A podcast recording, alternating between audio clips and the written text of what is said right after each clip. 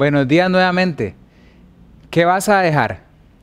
Esa es una pregunta que deberíamos de hacernos.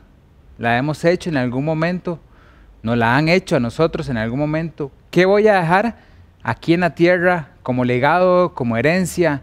¿De qué manera me van a recordar a mí, mi familia, las personas con las que convivo, los compañeros de trabajo, la comunidad en la que vivo, este grupo al que pertenezco, Costa Rica, el mundo? ¿Qué voy a dejar? Hoy vamos a abarcar este tema, pero antes vamos a orar y poner en manos de Dios este mensaje. Señor, gracias porque estás con nosotros y, te pedimos para que nos acompañes y nos muestres qué es lo que tú quieres que nosotros dejemos en este mundo, Señor. De qué manera es que tú deseas que seamos recordados. Te damos gracias porque permites que estemos aquí reunidos, Señor cada uno de nuestras casas, Señor, y mediante esta transmisión te pedimos para que quites cualquier interferencia en cada uno de nosotros, Señor, y que podamos enfocarnos completamente en ti. Abre nuestros corazones, Señor, y que podamos completamente estar dispuestos a, a salir renovados, Señor, a salir completamente diferente en la manera que estamos en este momento llegando, Padre. Te damos gracias y, y que podamos concentrarnos completamente en el nombre de tu Hijo Jesús. Amén les voy a, contar una historia y esta historia es, inicia en los años 30, en Estados Unidos específicamente. Es sobre un joven muy talentoso a nivel deportivo, tan talentoso que se desenvolvía muy bien en deportes como béisbol, como básquetbol, como fútbol americano y con lo que es conocido como pista y campo. Este joven entra al colegio y juega los cuatro deportes. Yo me acuerdo que cuando yo estaba en el colegio, apenas jugaba fútbol y, me jengueaba básquetbol. No me puedo imaginar la habilidad deportiva de este joven de poder desenvolverse en cuatro deportes y de manera excepcional. Después entra en la Universidad de Los Ángeles y sigue practicando estos deportes. Solamente hay uno que deja de practicarlo porque era en el que no se desenvolvía tan bien y que es el béisbol. Pero siguió jugando básquetbol, fútbol y participaba en carreras de pista y campo. Cuando sale de la universidad, se enfoca en un deporte y es en el fútbol americano. Va a Hawái a vivir y empieza a jugar para un equipo semiprofesional de fútbol americano. Cuando está en ese equipo, em, empieza lo que es todo lo de la Segunda Guerra Mundial y él decide enlistarse en el, ejército en ese momento. Entra en el, ejército, sirve por un tiempo en el ejército, participa en diferentes eh, batallas, es nombrado hasta teniente de lo que es un, escuadrón del ejército de Estados Unidos, regresa a Estados Unidos y empieza a vivir su vida civil normal como cualquier otro ciudadano y se empieza a dedicar a otro deporte. En este caso es en el deporte en el que no era tan talentoso como en los otros deportes. Se empieza a desenvolver en el béisbol. Firma un contrato con un equipo de la Liga Americana Negra. Aunque suene extraño, Así es como suena. O sea, era una liga de béisbol, pero solamente para personas de raza negra. En ese momento la segregación, el racismo era muy grande en Estados Unidos, a tal punto que las personas con una etnia negra tenían que completamente desenvolverse solo en un ámbito para ellos. la excepción no era el, el béisbol. Este joven empezó a jugar béisbol de manera semiprofesional en esta liga negra americana negra, perdón, hace una buena temporada y los visores de un equipo profesional de béisbol, que son los Dodgers de Brooklyn, lo observan y lo llaman. Lo contratan, pero lo ponen a jugar en la reserva durante tres años. Después de pasado tres años, lo llaman al equipo principal, al equipo profesional, y debuta en la Liga Profesional de Béisbol. Y se convierte en el primer hombre negro en participar en un partido de béisbol en Estados Unidos. Un deporte que es muy sagrado para Estados Unidos, de los principales para ellos, y ellos toman la decisión contra la corriente en ese momento de poner a un ciudadano negro a participar en un partido profesional. Este hombre se llamaba Jackie Robinson, un héroe para las personas que tienen este, raza negra porque abrió puertas, porque eliminó barreras completamente, porque abrió la oportunidad para que otras personas más adelante con habilidades deportivas y siendo de raza negra pudieran participar en eventos profesionales. Abrió las puertas para muchas personas, dejó un legado que impactó a todas las personas de raza negra en Estados Unidos. Él ya falleció y es recordado como un héroe, como un, héroe por lo que hizo, por la determinación que tuvo. Porque a pesar de no ser su deporte principal, él tomó la decisión de enfocarse en ese deporte y ahí fue donde se le abrieron las puertas para dejar el legado que dejó hasta ese momento. Tuvo, su, tuvo determinación, tuvo visión para impactar el mundo, impactó a su comunidad, impactó a las personas de raza negra. Fue una punta de lanza para abrir barreras que poco a poco se fueron rompiendo en la sociedad en Estados Unidos en esos tiempos. Si le hubieran preguntado a Jackie Robinson cuando estaba en el colegio, ¿qué legado vas a dejar?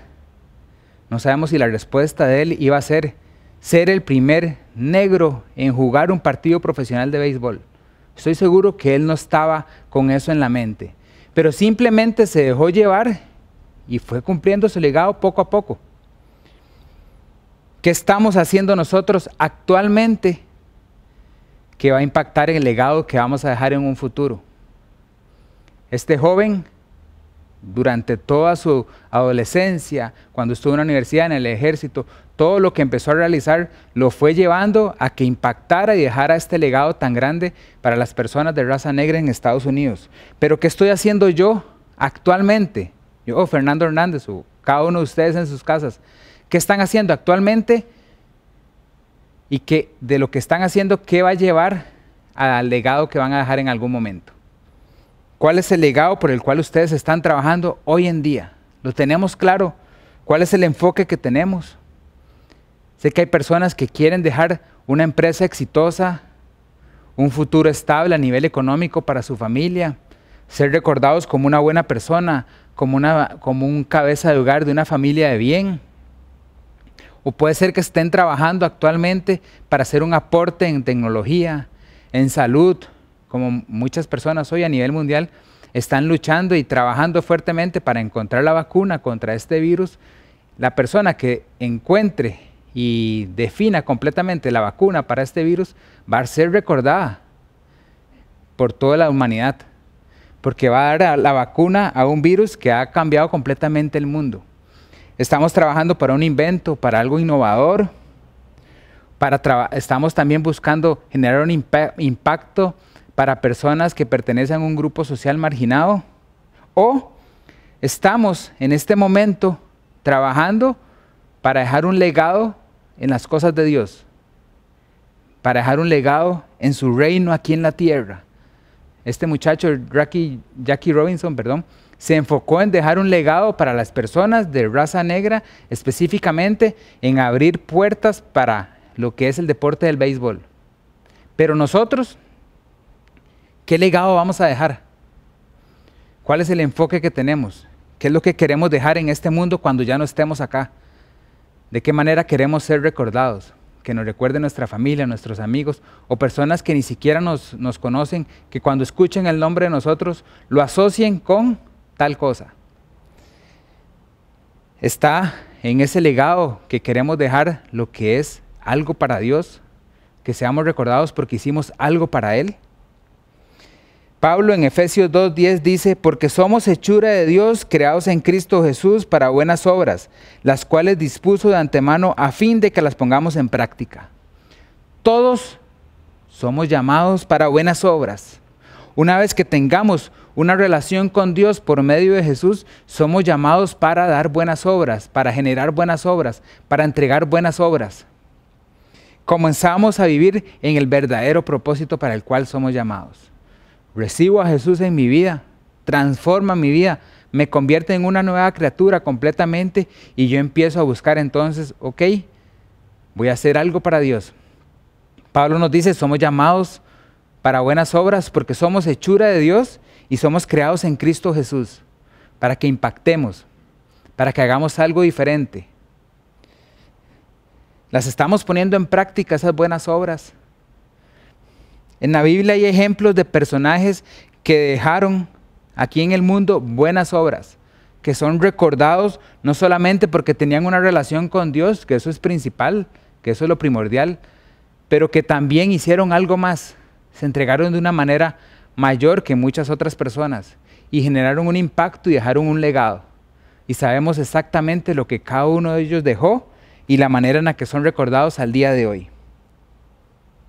Sintieron la necesidad de hacer algo más y se hicieron responsables de, de, diferentes eh, funciones, de diferentes objetivos, de diferentes misiones que Dios les trazó a cada uno de ellos. Por ejemplo, el rey David, el segundo rey de Israel, Dios lo unge como rey. Saúl deja de ser rey de Israel. David empieza a ser rey de Israel. Empieza bien, comete errores, que parece que se va a descalabrar completamente su reinado. Se arrepiente y empieza a ser un buen rey, que gana batallas, que derrota a grandes enemigos, que conquista tierras, que recobra, recupera, perdón, lo que es el arca de la alianza. Y pero llega el momento en el que ya su reinado llega a su fin, en que su momento aquí en la tierra ya es, ya es hora de que parta, de que ya está a entrar en años, ya él sabe que va a morir. Su legado está claro. En ese momento era claro el legado que David estaba dejándole al pueblo de Israel. Tiene que empoderar a su sucesor, que en este caso es su hijo Salomón. Y le dice lo siguiente, en 2 Reyes 2 del 1 al 4. David ya estaba próximo a morir. Así que le dio estas instrucciones a su hijo Salomón. Según el destino que a todos nos espera, pronto partiré de este mundo. Cobra ánimo y pórtate como hombre. Cumple los mandatos del Señor tu Dios. Sigue sus sendas, obedece sus decretos, mandamientos, leyes y preceptos, los cuales están escritos en la ley de Moisés. Así prosperarás en todo lo que hagas y por donde quiera que vayas. Y el Señor cumplirá esta promesa que me hizo. Si tus descendientes cuidan su conducta y me son fieles con toda el alma y de todo corazón, nunca faltará un sucesor tuyo en el trono de Israel. David le deja claro a Salomón que ahora es a él al que le toca accionar, reinar en nombre de Dios, para que trace un legado completamente diferente al que él tenía y siga dejando huella en el mundo. A este punto era claro lo que David estaba dejando. Él estaba dejando su reinado, el nombre de David era famoso, no solamente en Israel, sino alrededor del mundo y de todos los pueblos que estaban alrededor de Israel, porque sabían la calidad de rey que él era. David cumplió lo que fue llamado a hacer, pero vio la necesidad de que cuando ya no iba a estar a él, tenía que empoderar a alguien más para que siguiera haciendo lo mismo que él o que lo hiciera mejor. En este caso, Salomón fue un buen rey, pero no tan bueno como David. Tuvo cosas muy buenas, Salomón, pero también se desvió en un momento dado y fue cuando empezó también a resquebrajarse un poco lo que es el reinado de Israel aquí en la tierra. David dejó un legado, impactó fuertemente a lo que era el pueblo de Israel, generó un nombre que se retumbaba en el mundo. Y también lo hizo Moisés, otro personaje que tuvo un rol muy protagónico en lo que es el Antiguo Testamento, en lo que es servirle a Dios, hizo lo siguiente, liberó a Israel de la opresión de Egipto. Lo pastoreó, lo cuidó a lo largo de los años en los que estuvo vagando este pueblo por todo el desierto. Lo llevó directamente a lo que era la entrada a la tierra prometida que Dios les había, valga la redundancia, prometido años atrás. Y Moisés lo lleva no siendo un carajillo, sino que empezando toda esta función cuando tenía 80 años, empieza a dejar esa marca en el pueblo de Israel, empieza a dejar ese legado aquí en el mundo. A tal punto que Moisés es un héroe, es un personaje sobresaliente para, todo lo que, para todos aquellos que son judíos. Tiene un rol muy fuerte y muy protagónico para las personas que son judías.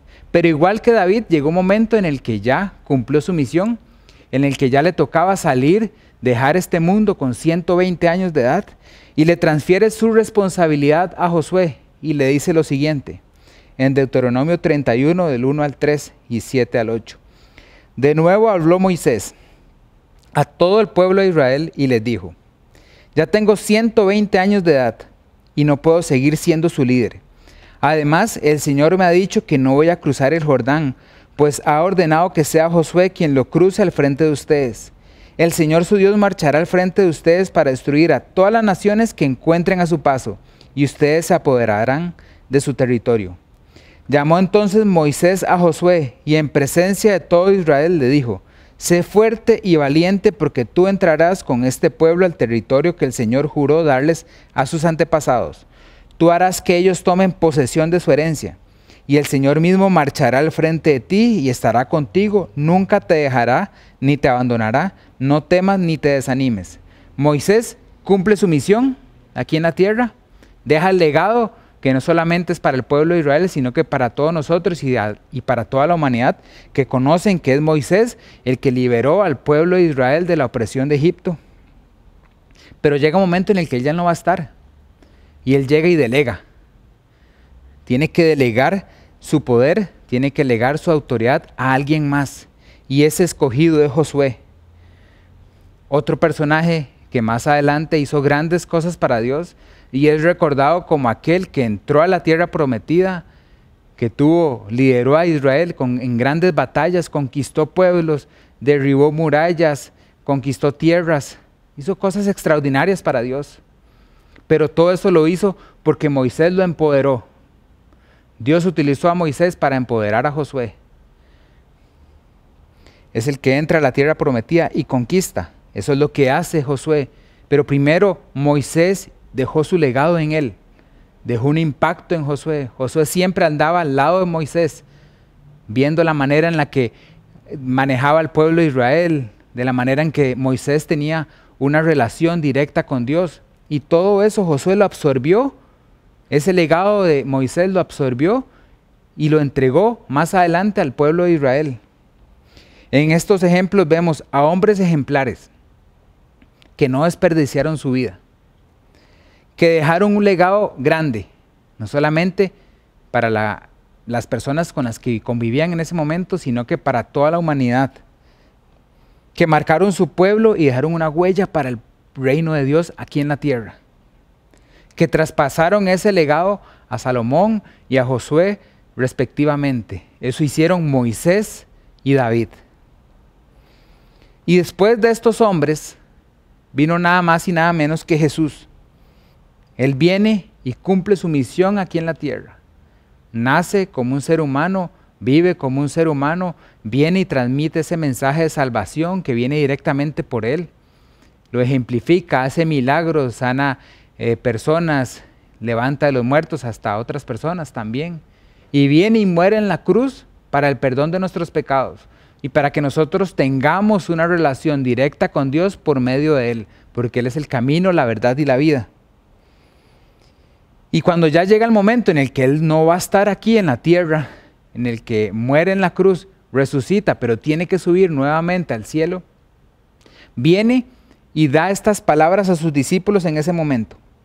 En Mateo 28, del 19 al 20, Jesús dice, por tanto vayan y hagan discípulos de todas las naciones, bautizándolas en el nombre del Padre, del Hijo y del Espíritu Santo, enseñándoles a obedecer todo lo que les he mandado a ustedes y les aseguro que estaré con ustedes siempre hasta el fin del mundo.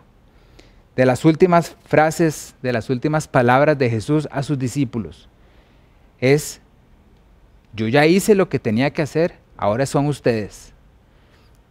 Jesús deja un legado, el mayor legado que un hombre ha dejado aquí en la tierra, lo deja Jesús. Y ahora les dice a sus discípulos, ahora ustedes son los que vayan y hagan lo mismo que yo hice aquí en la tierra. Es una enseñanza, un mandato directo para los discípulos de Jesús. Pero aquí es donde entramos nosotros en toda esta ecuación. Jackie Robinson, Moisés, bueno, Jackie Robinson en su contexto que no tenía nada que ver con Dios, dejó su legado. Moisés y David en su servicio a Dios dejan su legado claro, conciso, ese impacto que generaron eh, para el pueblo de Israel y para toda la humanidad y se los transmiten directamente a Salomón y a Josué. Y después viene, viene Jesús a cumplir su misión, a impactarnos a todos nosotros Pero no solamente a eso, sino que también a empoderar a un grupo de personas, a sus primeros discípulos, para que vayan y hagan discípulos. Y ahí es donde entramos nosotros en la ecuación. Porque esto que Jesús les dice a estos hombres, vayan y hagan discípulos de las naciones, es para nosotros también. Esto aplica para nosotros. Recordemos cuando Pablo dijo en Efesios 2.10, porque somos hechura de Dios, creados en Cristo Jesús para buenas obras, las cuales Dios dispuso de antemano a fin de que las pongamos en práctica. Con Jesús en nuestras vidas, empoderados por Jesús, es cuando nosotros empezamos a hacer buenas obras y es cuando empezamos a cumplir nuestro verdadero propósito. Es cuando empezamos a dejar de que lo principal es dejar una, una empresa exitosa, una familia sobresaliente, un ser humano como uno, en, alguien exitoso en los deportes, como persona, como hombre, como mujer. Se convierte en secundario completamente. Porque lo principal es hacer buenas obras para Dios por medio de Jesús, que han sido dispuestas de antemano. Jesús dice, ¿qué es lo que tenemos que dejar aquí en la tierra? Y Jesús lo dice en Mateo 28, 19, lo que acabamos de leer. Por lo tanto, vayan y hagan discípulos de todas las naciones. Ese es el legado que Jesús desea que nosotros dejemos aquí en la tierra, que hagamos discípulos. Esto a mí en lo personal me costó mucho aterrizarlo. Yo pensé que mi objetivo, mi propósito, lo que tenía que yo dejar aquí en la tierra era una buena relación con Dios. Una persona que se relacionaba con Dios en oración, en lectura de Biblia, en comunidad con otras personas. Pero conforme uno va profundizando realmente en lo que Dios desea en uno, se empieza a dar cuenta de este llamado tan importante que tenemos. Y ahí donde se vuelve secundario el que yo sea un empresario exitoso, un trabajador exitoso, un padre exitoso, un esposo, un esposo exitoso, un ser humano sobresaliente, una persona buena que va a ser recordada de esa manera.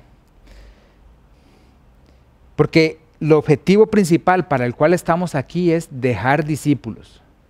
Eso es lo que Dios, lo que Jesús desea de nosotros.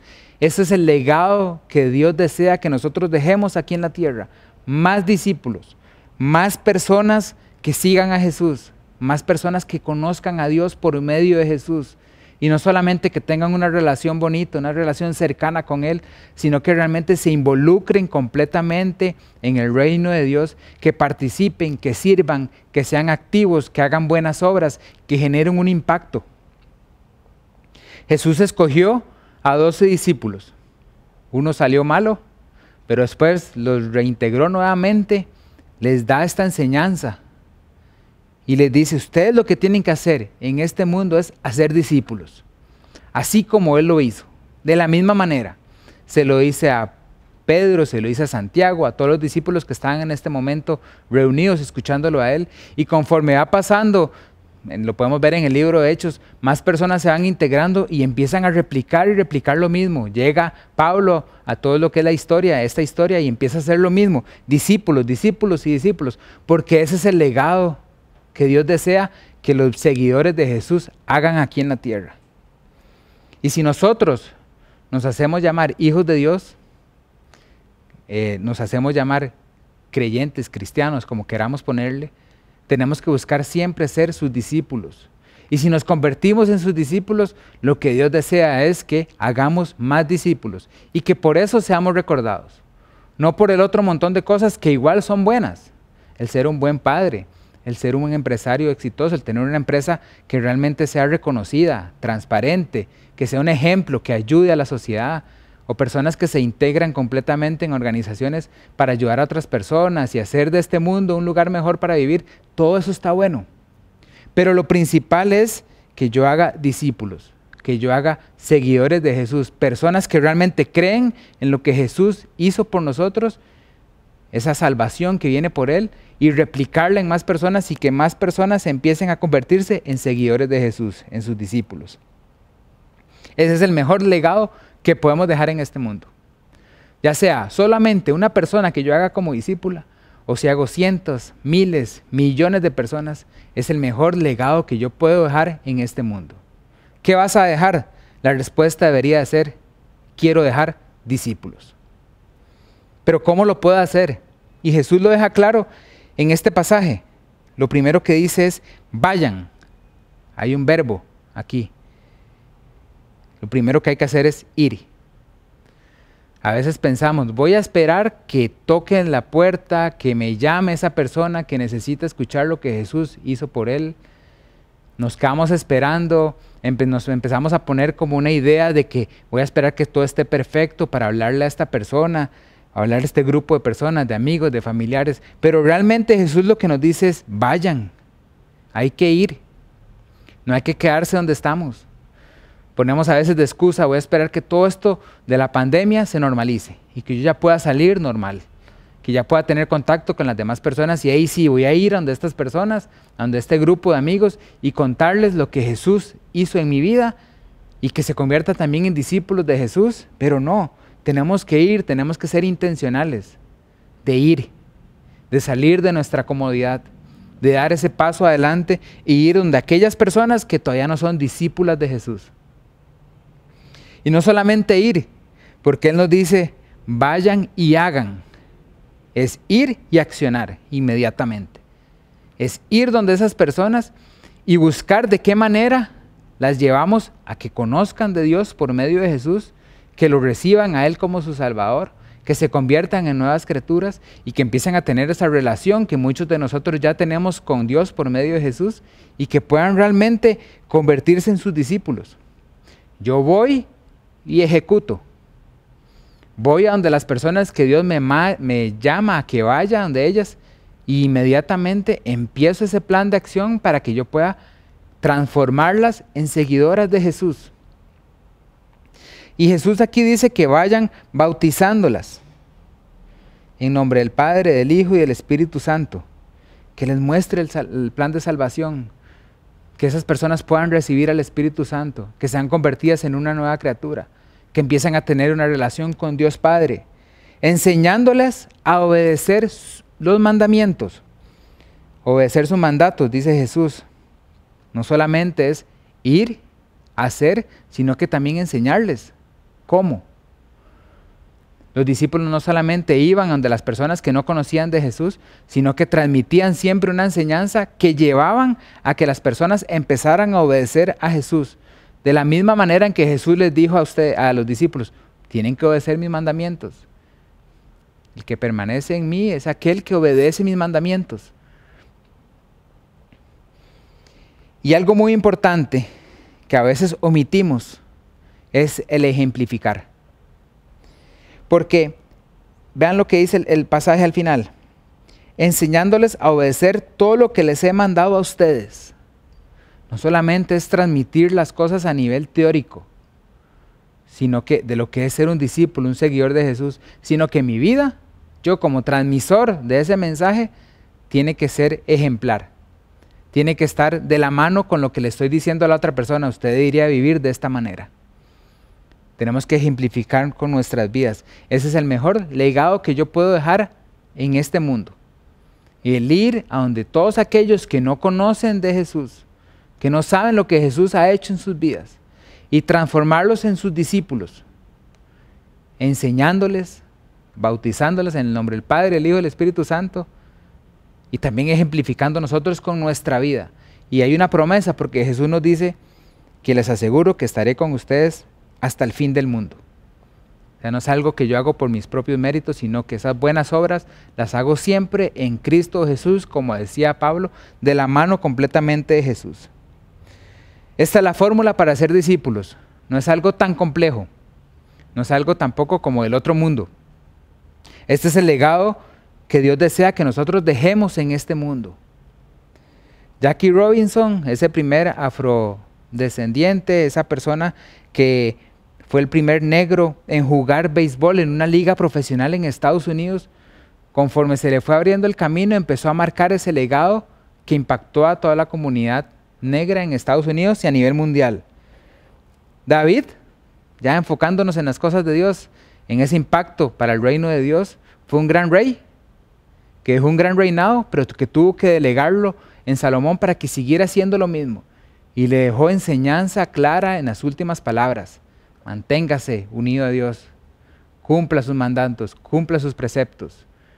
Y Dios no se va a apartar de usted, le dijo David a su hijo Salomón. Le pasó ese legado a Salomón. Y Moisés también tuvo un rol muy protagónico para Dios, dejó un gran legado para, para Israel, para toda la humanidad, para nosotros también.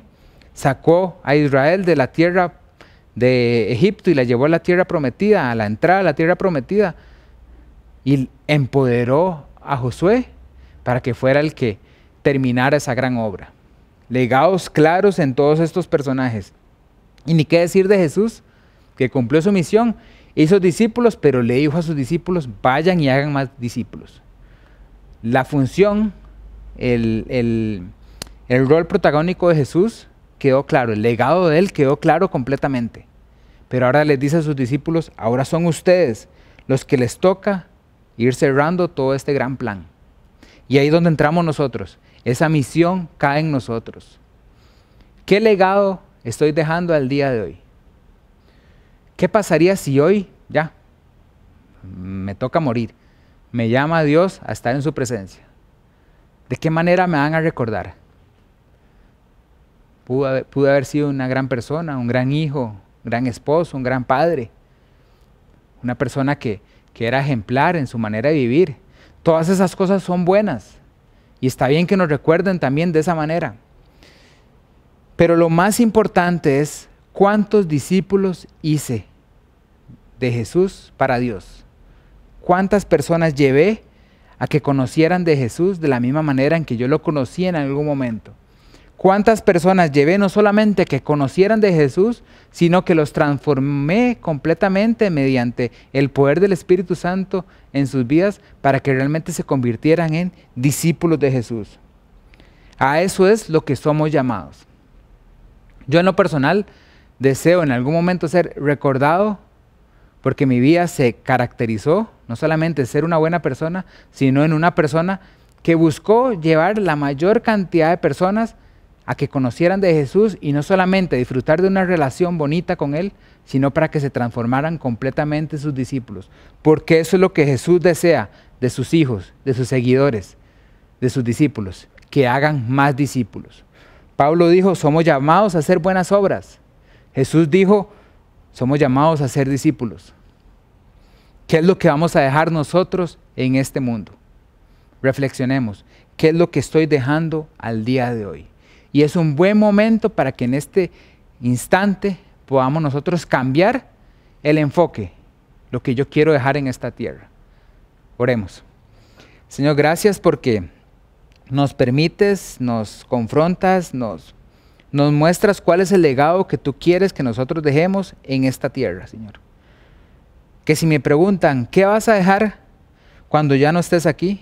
Que mi respuesta pueda ser, me entregué mi vida para que más personas se convirtieran en seguidoras de Jesús, en sus discípulos, en que más personas disfrutaran de una relación con Jesús para tener una relación cercana contigo, Señor.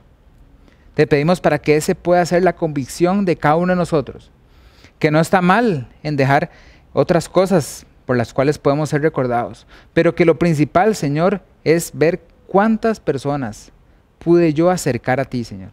Y no por mis fuerzas, no por mi obra, Señor, sino que por el poder que tú tienes, Señor, a la hora en que nosotros disponemos nuestras vidas para que más personas te conozcan a ti, Señor. Por eso te pedimos que podamos ir y hacer, Señor, enseñar, mostrarles el poder del Espíritu Santo, Señor, en sus vidas. Llevarlas a que puedan obedecer lo que Jesús vino y nos dijo que hiciéramos, Señor. Y que nosotros podamos ejemplificarlo también. Ayúdanos, Padre, a poder tener esa disposición de dejar ese legado aquí en la tierra. Sobre todas las cosas, Señor, sobre cualquier otro legado que estemos dejando al día de hoy. Que hoy nos da la, oportunidad, Señor, que podamos cambiar la perspectiva de ese legado que tú deseas que nosotros dejemos, Señor. Te damos gracias porque nos muestras por medio de grandes hombres como Moisés, como David, Señor, como ellos se entregaron completamente y cumplieron una función en específica en su momento dado, Señor. Y transmitieron ese legado a Salomón, a Josué, Señor. Pero que cuando viene Jesús, Señor, nosotros también somos, nos delegas, Señor, responsabilidades y buenas obras que tú deseas que nosotros realicemos. Por eso te pedimos que podamos adoptar estas palabras de Jesús, Señor, en este capítulo en Mateo 28, del 19 al 20, que las podamos recibir directamente para nosotros como, ok, ese es el legado que tú deseas que nosotros dejemos. Hacer más discípulos de, de Jesús aquí en la tierra, Padre. Así como alguien en algún momento nos transmitió ese mensaje y nos, nos fue llevando a que nos convirtiéramos en discípulos de Jesús, que podamos hacer lo mismo con otras personas, Padre. Te damos gracias, Señor, y te ponemos todas estas cosas en el nombre de tu Hijo Jesús. Amén.